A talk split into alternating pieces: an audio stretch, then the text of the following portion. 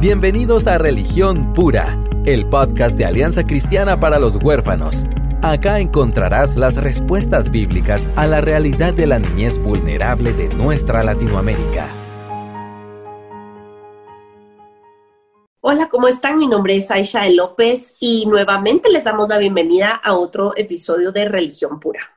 En realidad ha sido una bendición poder contar con Juan Porto en el episodio pasado y en esta ocasión seguiremos la conversación acerca de los temores que muchos de nosotros como papás adolescentes enfrentamos, sea porque culturalmente o incluso dentro de la iglesia se ha colado una creencia de que la edad más terrible y más temible y más indeseable es la de la adolescencia. Así que vamos a platicar con Juan acerca de esto específicamente y Juan, te damos la bienvenida una vez más a Religión Pura. Para David y para mí, para la audiencia de Religión Pura, está siendo una bendición tenerte.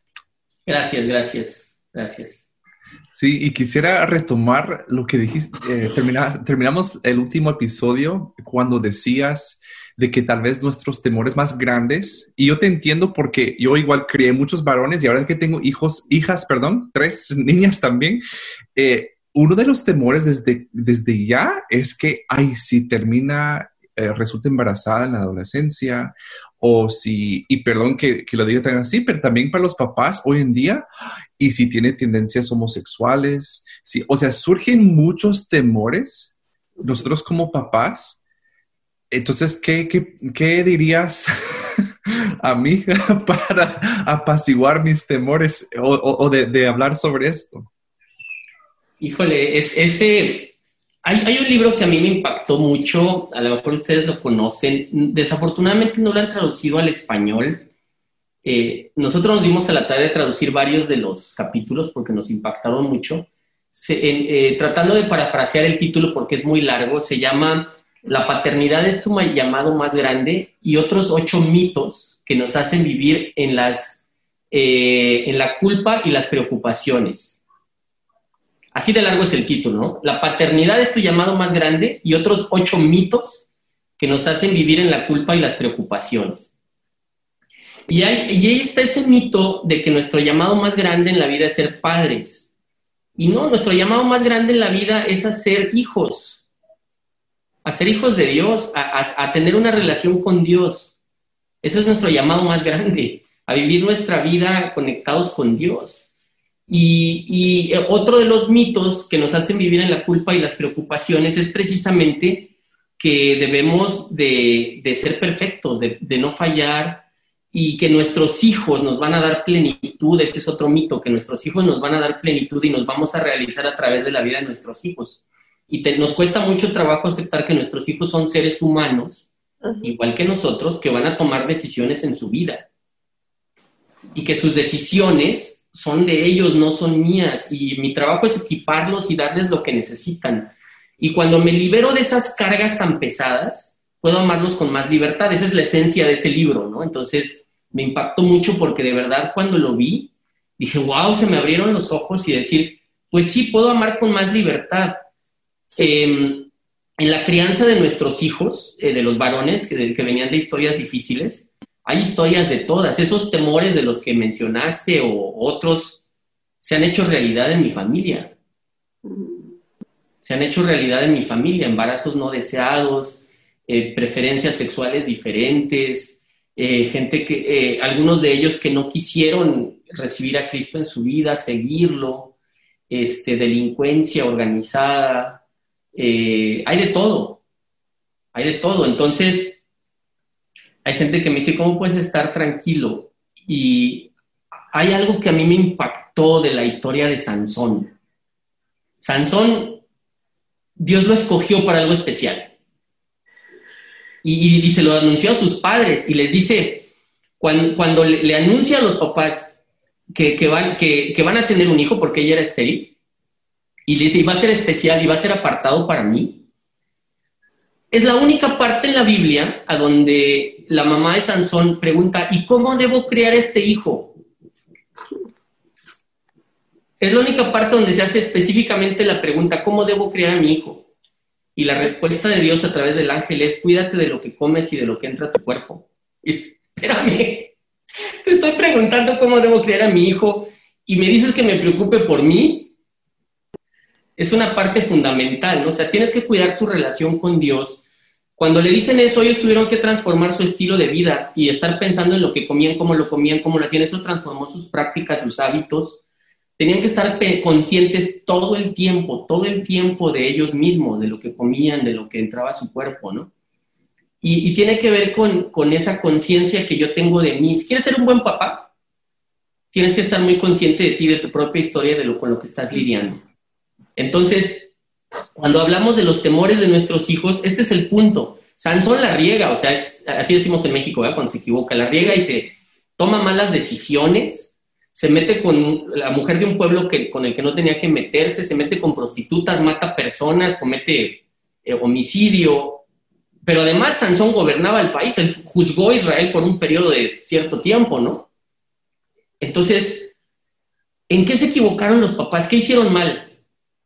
Nada. Ellos hicieron su trabajo. Sansón tomó sus propias decisiones. Pero aquí hay algo muy interesante. La promesa de Dios se cumplió. La promesa de Dios que Sansón era escogido para algo especial se cumplió el último día de su vida. Y esa es la esperanza que tenemos que tener los papás. Que el plan de Dios en la vida de nuestros hijos se va a cumplir hoy, mañana o el último día de su vida. Y eso es un acto de fe. Eso es un acto de fe. Si mis hijos escogen un camino con el que no estoy de acuerdo, tengo que confiar y no perder la fe que el plan de Dios para la vida de mis hijos se va a cumplir aunque sea el último día de su vida. La verdad es que, como bien dicen, la soberanía de Dios es la almohada, la mejor almohada en la cual podemos poner nuestra cabeza y descansar. Eh, y realmente en la práctica negamos que no nos creemos Dios, porque lo que estás diciendo es que somos, eh, en inglés le dicen control freak, ¿verdad? Somos, estamos locos por tener el control de las cosas y lo expresamos en muchas ocasiones en nuestros hijos y sobre todo hijos adolescentes. Yo he oído a David eh, eh, ahí sí que guiar a papás, sobre todo en el grupo de papás adoptivos, ¿verdad? El grupo de apoyo. Y él ha dicho que hay etapas, hay ciertas etapas y los papás no sabemos marcar la diferencia, entonces creemos y, que, y queremos seguir tratando a un muchacho de 14 o de 18 de la misma manera que deberíamos de hacerlo con, cuando tenía dos o seis años. Y no es posible hacer eso. Entonces, qué importante es como em, aceptar las diferentes etapas y sobre todo que en cada etapa tú sepas que no sos Dios, y que no estás en control ni de tu vida ni de la vida de tus hijos.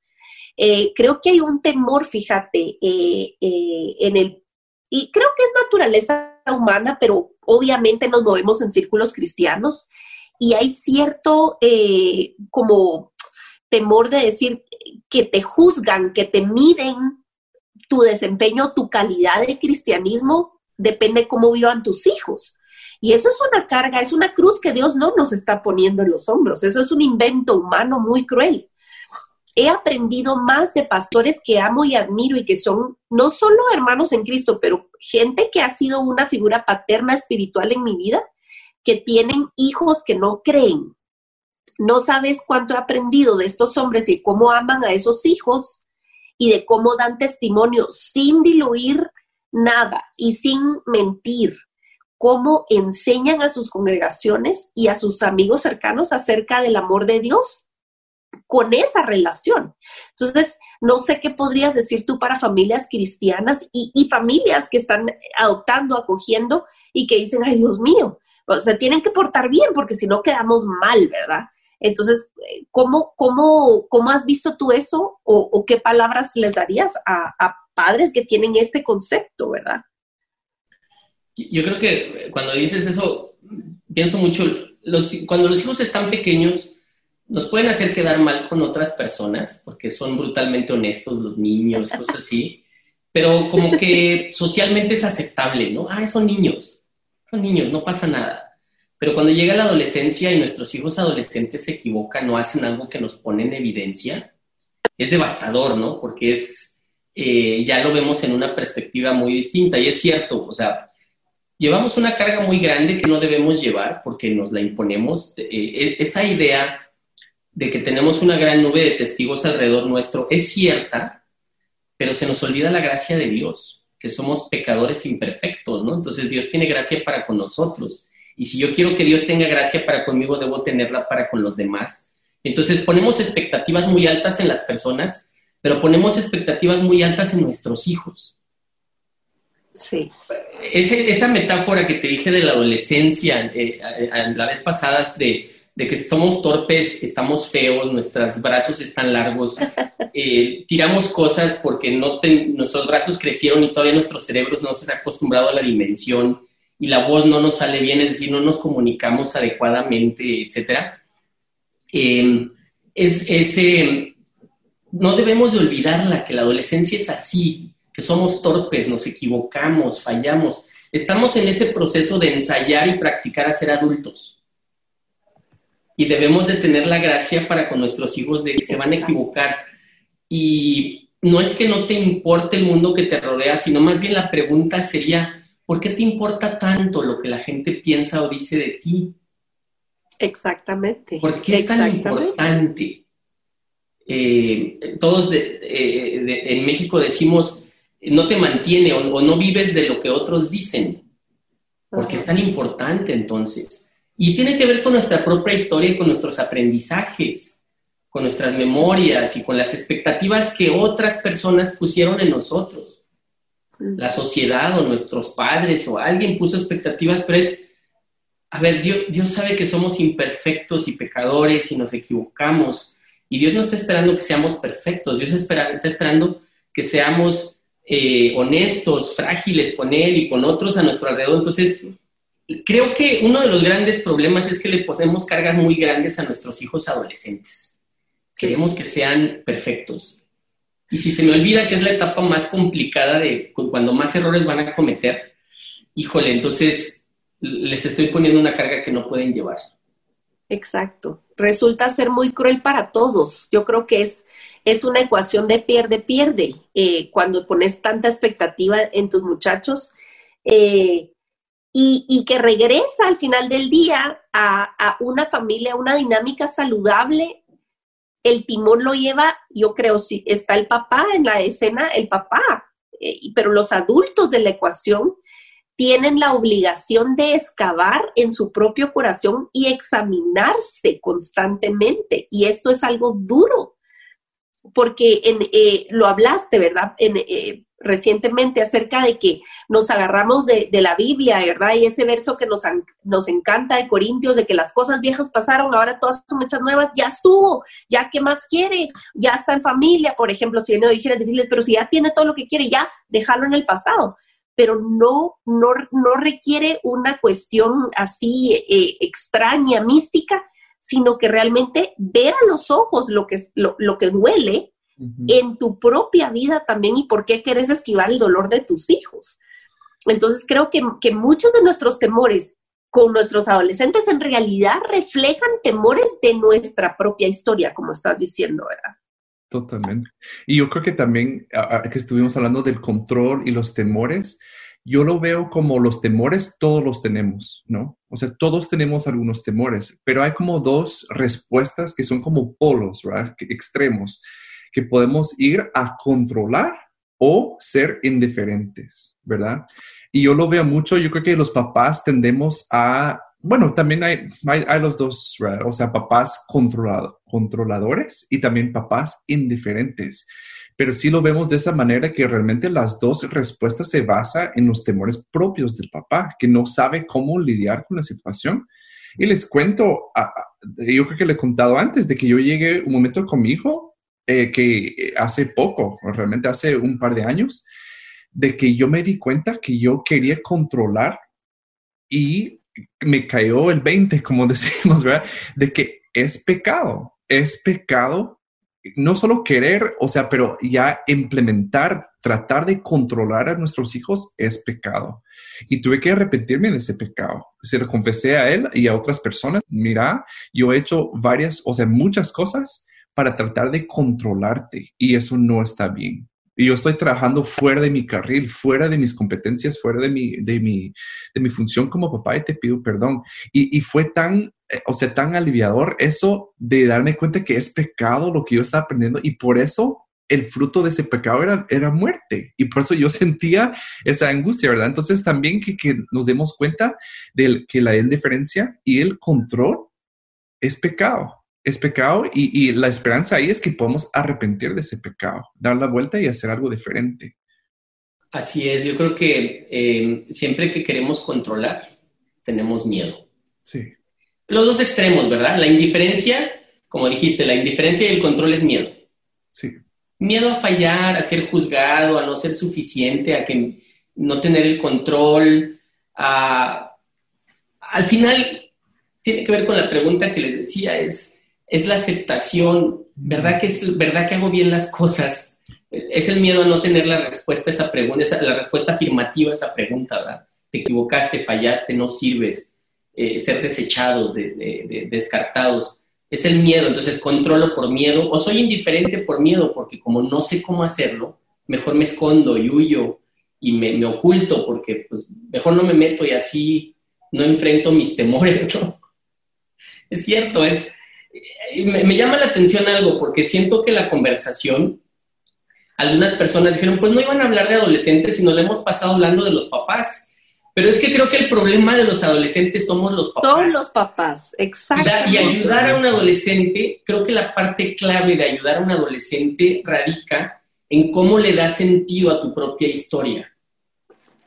Más que con los niños, digo, sí es importante darle sentido a tu propia historia con los niños, sobre todo los que vienen de pasados difíciles que entran a tu familia. Con los adolescentes es todavía más importante, sumamente importante. Yo te puedo contar infinidad de historias de cómo pude ver reflejado mi estilo de paternidad con mis hijos que tenía que ver con mi propia historia y con mis propias heridas, con mis temores y con, con todo mi proceso, ¿no? Porque al final de cuentas yo vengo a adquirir a mis hijos con las herramientas que adquirí en mi infancia y en el pasado entonces, con esas es con lo, son las primeras que saco cuando se presentan situaciones. Y sí, cuando dices, aprendemos muchos recursos y herramientas y cuidados competentes en trauma, pero al final mi tendencia es recurrir cuando, cuando ya no tengo tiempo o estoy desesperado, a recurrir a las herramientas más básicas y primitivas, ¿no? Gritar, controlar, pegar, este, sermonear, eh, castigar, quitar privilegios, ¿no? Cuando sí hay muchas otras herramientas, nada más que las otras herramientas demandan de mucho autocontrol, conciencia, es decir, de los frutos del espíritu. Exactamente. Es decir, exactamente. para poder usar otras herramientas, yo tengo que estar bajo el dominio del Espíritu de Dios. Porque el gozo, la paz, la templanza, la paciencia, la mansedumbre, la benignidad, el dominio propio, no vienen sino por la obra del Espíritu de Dios en mi vida y esas son las, si alguien me dijera, dime en pocas palabras, lo único que necesito es una solución para la creencia de mis hijos, pues necesitas el Espíritu Santo. Sí, amén, así es. Fíjate que, que eh, por un lado, o sea, te desarma, el Evangelio al final de cuentas te desmantela, porque se trata más de dependencia que de habilidad, o sea, más de humildad que de destreza. Eh, siempre va vas a reducirse a, a qué soy delante de Dios y solo delante de Dios. Y en esa vulnerabilidad es que está el potencial para que vos hagas tu misión, lo que, lo que Dios te ha mandado hacer con tus hijos de la manera de, que lo honra a Él, ¿verdad? De verdad que, que, que liberador es saber esto, o sea, todos esos mitos, todas esas creencias que uno acarrea y cuánto impacto tiene. Yo, yo eh, fíjate que tengo hace, hace años que lo pienso, digo, no hay niños problema, hay niños síntoma. Hay niños síntoma de problemas más profundos de los adultos de la vida de esos niños. Eh, y, y, de verdad, qué importante es que nosotros realmente nos veamos al espejo. No se trata de ponerle una lupa a los muchachos sino un microscopio a nosotros mismos, a nuestro propio corazón, nuestro propio sistema de creencias y, todo lo que este, queremos esconder abajo del tapete. Nuestros hijos son expertos. Dios manda hijos para destaparnos totalmente. Y es una bendición y es misericordia de Dios, ¿verdad? Sí es. Y, Juan, digamos, en, en esto de que has estado trabajando con, con adolescentes por mucho tiempo y tú mencionaste que lo que más necesitan, eh, primero mencionaste seguridad, ¿verdad? O sea, necesitan un lugar seguro donde pueden estar y, relaciones seguras de permanecer.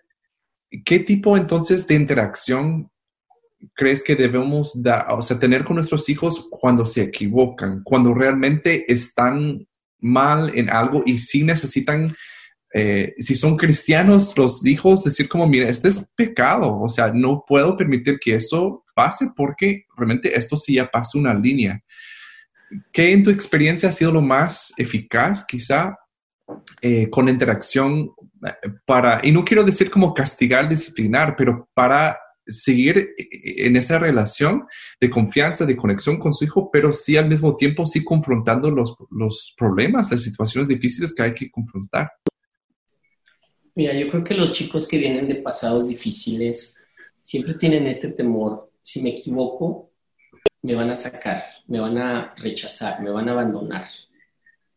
Entonces, para nosotros ha sido un, el, programa Esperanza tiene cosas bellas, pero también cosas difíciles que no me gustan.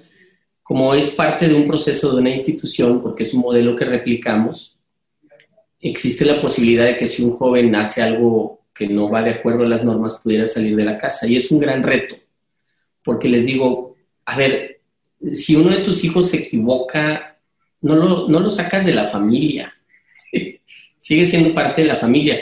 Sin embargo, me dice un día alguien me puso un ejemplo, me dice, pero yo sé de chicas que han quedado embarazadas y los padres las corren de la casa. Es algo terrible. Entonces, tu hijo ya se equivocó, ya hizo algo mal, ya hizo algo indebido que necesitas corregirlo. Yo lo, lo único que te puedo decir es, enfócate en la acción y no en la persona. Que las consecuencias vayan a la acción y no a la persona. Creo que lo más devastador para un ser humano es la vergüenza cuando yo soy avergonzado, porque la vergüenza se basa en lo que soy. Y lo que yo tengo que ayudarle a mis hijos es aprender a sentir culpa, no vergüenza. Eh, algo que aprendí es que la diferencia entre la culpa y la vergüenza es que la culpa se basa en lo que hice y la vergüenza se basa en lo que soy. Entonces, nunca, nunca avergüences a tus hijos. Tu hijo no es flojo, tu hijo no es inútil, tu hijo no es irresponsable, tu hijo no es, es no sé, ellos no son. Ellos cometieron errores, ellos no se levantaron a tiempo, no, no cumplieron con sus deberes, eh, no se bañaron, pero no son cochinos, sucios, ellos no son. Em, en la ciencia le llaman eh, programación neurolingüística. Lo que yo te puedo decir es establecer principios de vida, valores de vida en los hijos. Entonces es, si tú vas a tener que corregir a tu hijo, hazle saber que lo que vas a corregir es el comportamiento o la acción, pero no a la persona. Nuestros hijos no están defectuosos, no son malos. Lo que estuvo mal es lo que hicieron. Entonces, si ya tienes que lidiar con situaciones difíciles dentro de la casa, enfócate en, las, en los hechos, no en la persona, ¿verdad? Eh, porque, porque el temor, el primer temor que va a venir a su mente por su, su historia y su experiencia es, yo estoy mal, por eso me rechazaron y ahora, ahora que me vuelvo a equivocar me van a volver a rechazar. Y eso, eso implica un gran sacrificio porque desafortunadamente he sabido de familias que adoptan o acogen que piensan que los hijos son retornables, ¿no? No son retornables, o sea, es, es, si lo invitaste a tu vida es para siempre y, no escogemos a nuestros hijos, ¿no? Nos nacen y está bonito, feo, lo voy a amar como esté. Eh, y no es algo biológico o inherente de la biología. La ciencia ha demostrado que no hay ninguna razón biológica para que tomes a tus hijos biológicos. Te presentan un desconocido y es una decisión la que tomas para amarlo por el resto de tu vida mientras no ves a tus hijos de acogimiento o adoptivos de esa manera, pues los vas a seguir viendo retornables, ¿no? Así es. Entonces, cuando los veas que dices, este es permanente, y aunque él decida irse de mi vida, sigue siendo parte de mi vida, y sigue siendo mi hijo, eh, o me guste o no, y yo sé, con unos tenemos relaciones más estrechas que con otros, y eso es la realidad. Con unos conectamos más que con otros, pero que ellos sepan, si estás lidiando con cosas difíciles, que el problema no son ellos, es lo, que hicieron. y de verdad es, es, es presentar el antievangelio, mm. amenazar diciendo, tú hiciste eso, así que tú eres esto y por tal, o sea, por lo tanto no perteneces. Porque ¿qué hace Dios con nosotros? Es que ¡ah! a pesar de lo que hiciste, hice la forma para que sigues perteneciendo y que haya perdón, ¿verdad? Y sigues perteneciendo a mi familia. Entonces, o sea, es, es una línea muy, muy, muy difícil de manejar y me, me, gusta mucho que hayas mencionado eso sobre la vergüenza. Yo creo que muchas veces cuando nosotros estamos mal, tendemos a dar respuestas que avergüencen a ellos porque nosotros tal, tal vez sentimos avergonzados, ¿verdad? Y eso de verdad solo genera, provoca más y más vergüenza en nosotros y en ellos, ¿verdad? Y es un ciclo vicioso realmente que tenemos que romper. Y, lo que más nos destruye es la vergüenza. Piensa en Adán y Eva. ¿Qué fue lo primero que sintieron después de haber comido el fruto que Dios les dijo que no comieran? Sí, vergüenza. Vergüenza el, enemigo sabe que eso es lo que más nos va a destruir. Entonces, te lo puedo decir de una forma más radical. También quieres destruir a tus hijos, hazlos, hazles sentir vergüenza. Así es. Fíjate que lo que oigo decir es básicamente vivir en la verdad, porque a veces pensamos que, que solo, o sea, decirle al cobrador que no estoy y eso es mentir pero luego en nuestro lenguaje de todos los días, sale, sos un aquí, sos un allá, sos esto. Eso también es mentir, porque no estás diciendo la verdad. El niño no es eso. El, la acción es que tiene que ser nombrada, pero tu hijo es tu hijo y su identidad queda intacta, tu valor. Es un ejercicio también de reprogramar la cabeza. Lo que, lo que, lo que me regresa a la mente es la necesidad de lo que estás diciendo, que que el Espíritu de Dios está disponible para hasta reprogramar. Cuando, cuando el Señor nos dice, nos da el mandamiento, no se amolden al mundo actual, antes bien sean eh, transformados en el entendimiento de su mente para que puedan comprobar cuál es la voluntad de Dios buena, agradable y perfecta. Es una acción que no podemos hacer en nuestras fuerzas o en nuestro intelecto es una acción del espíritu que viene a reprogramar nuestra cabeza y eso incluye disciplinarnos en incorporar otra manera de expresar porque nuestras palabras sí importan mucho. Entonces, es decir, todo lo que involucra vivir en la verdad, todo lo que involucra entender la identidad, nuestra identidad como hijos, hablamos el episodio pasado acerca de lo, que, eh, lo que radica, ¿verdad? La médula espinal de nuestra vida es hijo, soy hijo. Y cómo de esa verdad se ramifica, cómo nosotros entonces impactamos la vida de nuestros niños, de nuestros muchachos, eh, al, afirmarlos en su identidad, ¿verdad?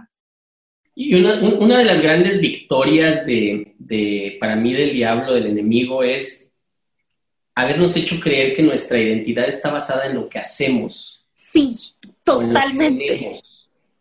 Eh, o, en lo que, o en lo que sabemos. Y, ese es, ese es eh, creo que el mundo está regido por ese principio. Todo, todos, todos pensamos de esa manera. Y es, y es tan sutil, tan sutil, déjame decirte cómo funciona. Nuestro hijo da sus primeros pasos, nuestro bebé sonríe y aplaudimos su sonrisa.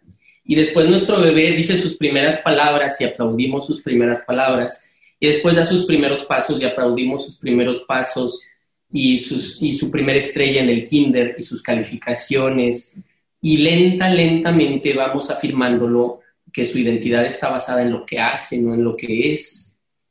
mis hijos no, no necesitan hacer algo para decirles que los amo, que los quiero, que son valiosos, que son importantes. Y ese es lo que el mensaje que tenemos que transmitir. Entonces, es un proceso, vamos en contra de la corriente del mundo. Yo lo vivo aquí en, con los adultos, nosotros. ¿Cuánto de nuestra identidad está basada en lo que hacemos y en lo que somos? Yo agradezco que me presenten y que digan que tengo experiencia y todo, pero ahí incluso lo vemos, ¿no? Si no me presentas, la gente diría, ¿y ese señor que va a hablar quién es? Porque ¿Con qué autoridad habla? Porque si no pongo el trasfondo de lo, que, de lo que hago, yo no soy lo que hago. Yo soy un hijo amado por Dios y, y, y me muerdo la lengua al decirlo, porque si Dios me quita mi trabajo y todo lo que hago, me va a pegar durísimo. Mi mundo se va a venir abajo, aun y cuando estoy consciente que mi identidad no está basada en lo que hago, sino en lo que soy. Porque el mundo se encargó de sembrar ese virus en mí. y ya es forma parte de mí. Sí. Hay en mi ADN ya incrustado ese virus, ¿no? Entonces, Dios puede sacarlo y sanarnos, pero tenemos que entender que vemos a nuestros hijos a través de ese filtro. Ajá. ¿Qué hacen? Ajá. Sí. Tenemos que aprender a quitarnos esos lentes y verlos a través de los lentes que Dios nos ve. Ver a las personas como Dios las ve. Mm. Ajá, ajá. Fíjate que eso derrumba todo ese argumento eh, de, y es un argumento pro vida, que dice, no, pero es que no hay que abortar porque puede ser el siguiente Beethoven o puede ser el siguiente Steve Jobs. ¿Y qué si nace vegetal? ¿Y qué si nace parapléjico o hidrocefálico o lo que sea? O sea, va a, es, a esto que estás diciendo. Un hijo se ama porque es hijo, punto y final, no por ningún logro. Eh, y en este sentido también es un reflejo del Evangelio. Eh, Tim Keller dice que eh, el cristianismo es, el, es la única religión, entre comillas, que da el veredicto antes, de, antes del desempeño. Es decir, bienvenido, la fiesta está ya en el momento de tu arrepentimiento, Mm. no cuando ya transitaste una vida cristiana larga y luego hay fiesta. Hay fiesta al inicio porque sos hijo. Y ya luego el Padre camina contigo y se alegra en ti por Cristo y, y ya. Pero es, es un regalo la identidad como hijo, que se celebra a diario sin importar el desempeño. Sí, Pero sí, totalmente de acuerdo que es de la carne todo lo que es el desempeño y el premio al desempeño. Sí, y como el Padre también afirma a, a Jesús antes de que empezara su ministerio. Y, y sabemos eso, lo hemos escuchado, pero todavía siento que Juan has estado leyendo mi diario, porque yo lucho con esto, de verdad, increíblemente, yo ya un adulto con mis propios hijos, y obviamente si no se ha resuelto eso en mí, de que mi identidad es lo que hago, entonces, ¿qué voy a poder transmitir a mis hijos? inconscientemente voy a darles el mismo mensaje. Entonces, ¿qué tan importante es que nosotros, como los papás, y aparte de, ese título de papá, nosotros como hijos de Dios, profundicemos nuestra creencia, nuestra fe, nuestro, nuestra identidad? ¿verdad? Es sumamente importante. Mi hija mayor es una excelente estudiante, tiene muy buenas calificaciones, una beca de excelencia académica, etcétera. Y, y, me duele, me doy cuenta cómo me duele, porque me doy cuenta lo arraigado que está. Me duele cuando le digo, no me importan tus calificaciones. Eh, eh, eh, hay ese conflicto en mi corazón este, de, de, de, de, estarle diciendo que no la valoro, porque no me importan sus calificaciones. Y, y es ahí donde veo qué tan arraigado está esa creencia de que valgo por lo que hago, ¿no? Y es, trato de aclararle y le digo, me da mucho gusto que tengas buenas calificaciones, pero yo te quiero por lo que eres, no por lo que haces. Y quiero que sepas que, que tus calificaciones son importantes, pero eres más importante tú. Sí, sí, sí, qué importante, qué libertad y qué descanso. Y uno a veces asume que los hijos lo saben. Sabes, una, una de mis hijas me preguntó el otro día, mami, ¿a ti te gusta ser mamá? Y yo así como, ¿cómo así? Sí, a veces digo, ¿será que te gusta ser mamá? Y yo, ok, te lo voy a aclarar todas las veces que sea necesario y te voy a, te voy a asegurarme que dirás gozo en mí de ser tu mamá, porque me da mucho gusto ser, ser mamá de ustedes. A veces uno asume que los niños lo entienden y saben que, que uno los ama incondicionalmente, pero un adolescente, creo yo, lo necesita aunque no lo exprese. Ya hemos hablado acerca de cómo hacen como una costra, ¿verdad? Una, una capa protectora por el dolor que han tenido, pero eso, eso incluso nos debe de, dar una señal de que lo necesitan aún más, el, el oír nuestra, nuestra aprobación y responder esas preguntas que tú has eh, eh, dicho, ¿verdad, Juan? De, ¿Será que tengo lo necesario para ser hombre? ¿Será que soy hermosa? ¿Será que tengo valor? ¿Será que me van a amar sin importar qué? O sea, no asumamos que nuestros chavos lo saben, sino digámoselos, hagámoselos claro, más que nada con nuestras acciones consecuentes, ¿verdad? Sí. Este, bueno, y, ya para ir cerrando, tal vez vamos a hacer algo diferente. Yo quisiera dejar una tarea para la audiencia. si ustedes dos pueden pensar en algo, y vamos a terminar con Juan.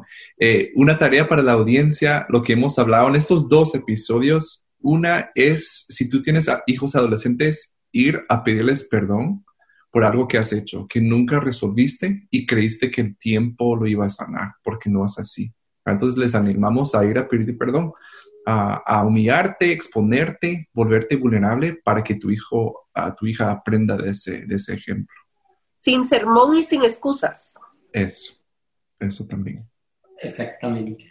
Bueno, Aisha, ¿qué, qué dejarías para nuestra audiencia como tarea para los, los adolescentes? Ay, tarea. Eh, híjoles, hacerte vulnerable no solo pidiendo perdón, sino encontrar una historia que conecte con la historia de ellos, que quizás no le has contado. Algo, algún error, algún, algún pecado, algún, alguna inseguridad, alguna tristeza de tu propia adolescencia, de cómo quizás tu papá te lastimó a ti, no para destapar cosas, eh, ¿verdad?, en la familia, pero creo que ayuda que te miren como tu yo de 13 años o tu yo de 15 eh, pudiera, pudiera ayudar. No sé, creo, se me ocurre. No sé qué opinan ustedes, señores. yo, les diría, la tarea que tenemos permanente es darle sentido a nuestra historia. Puede que lo, lo hagamos rápido, puede que nos tome tiempo. A mí me tomó como dos años la mayor parte de mi historia y porque tengo que darle sentido a mi historia, a la de mis padres y a la de mis abuelos. Hmm. Eso es muy liberador, transformador, va a impactar la forma, a lo mejor habría que hablar en otra ocasión de eso, cómo impacta la forma en que me relaciono con mis hijos, darle sentido a mi historia, pero me liberó de muchas formas y sigue siendo una tarea permanente porque todavía me descubro haciendo cosas. Las preguntas claves para esa tarea es ¿por qué pienso lo que pienso? ¿Por qué digo lo que digo y por qué hago lo que hago? Bueno, creo que varios de ustedes necesitan este, empezar a orar por encontrar un terapeuta, lo cual va a ser maravilloso. y tenemos pendiente este, un podcast acerca de, de, buscar terapia sin condenación. Eso va a ser otro episodio. Pero Juan, te damos tantas gracias por hacer tiempo, tu valiosísimo tiempo. Bendecimos a Dios por la obra que hace a través de, de tu familia, a través de Back to Back México. Eh, de verdad nos sentimos en deuda por mucha bendición que hemos recibido de parte de ustedes. Eh, ¿cómo, ¿Cómo te puede encontrar en redes? ¿Cómo puede encontrar los recursos de Back to Back? Nos encantaría que la gente tuviera acceso a eso. Gracias, Eisha. Eh, pues no están en deuda, estamos, este, estamos compartiendo y no, no hay deudas. La otra es, si nos quieren contactar, nos pueden buscar en redes sociales, en Facebook, eh, YouTube, eh, etcétera, eh, como Back to Back México. Back es BACK, el número 2, México. perdón, BACK 2, BACK, Back 2 Back, México. en, particularmente en YouTube tiene un espacio entre Back to Back y México. Nuestra página web es backtoback.mx, a nivel global es backtoback.org. Y eh, si quieren recursos, todos nuestros recursos ahora los estamos canalizando a través de nuestro ministerio hermano que se llama Trauma Free World. Eh, no sé si es fácil de pronunciar, traumafreeworld.org, pero en inglés es Mundo Libre de Trauma. Eh, es ahí donde estamos canalizando muchos de nuestros recursos, entonces ojalá podamos servirles. Por ahí nos pueden contactar, lo que podamos ayudar. Y nos vemos en la cumbre, primero Dios. En Primero Dios siempre ustedes presentes en, todo en ACH, así que les damos muchísimas gracias por, todo lo que nos dan.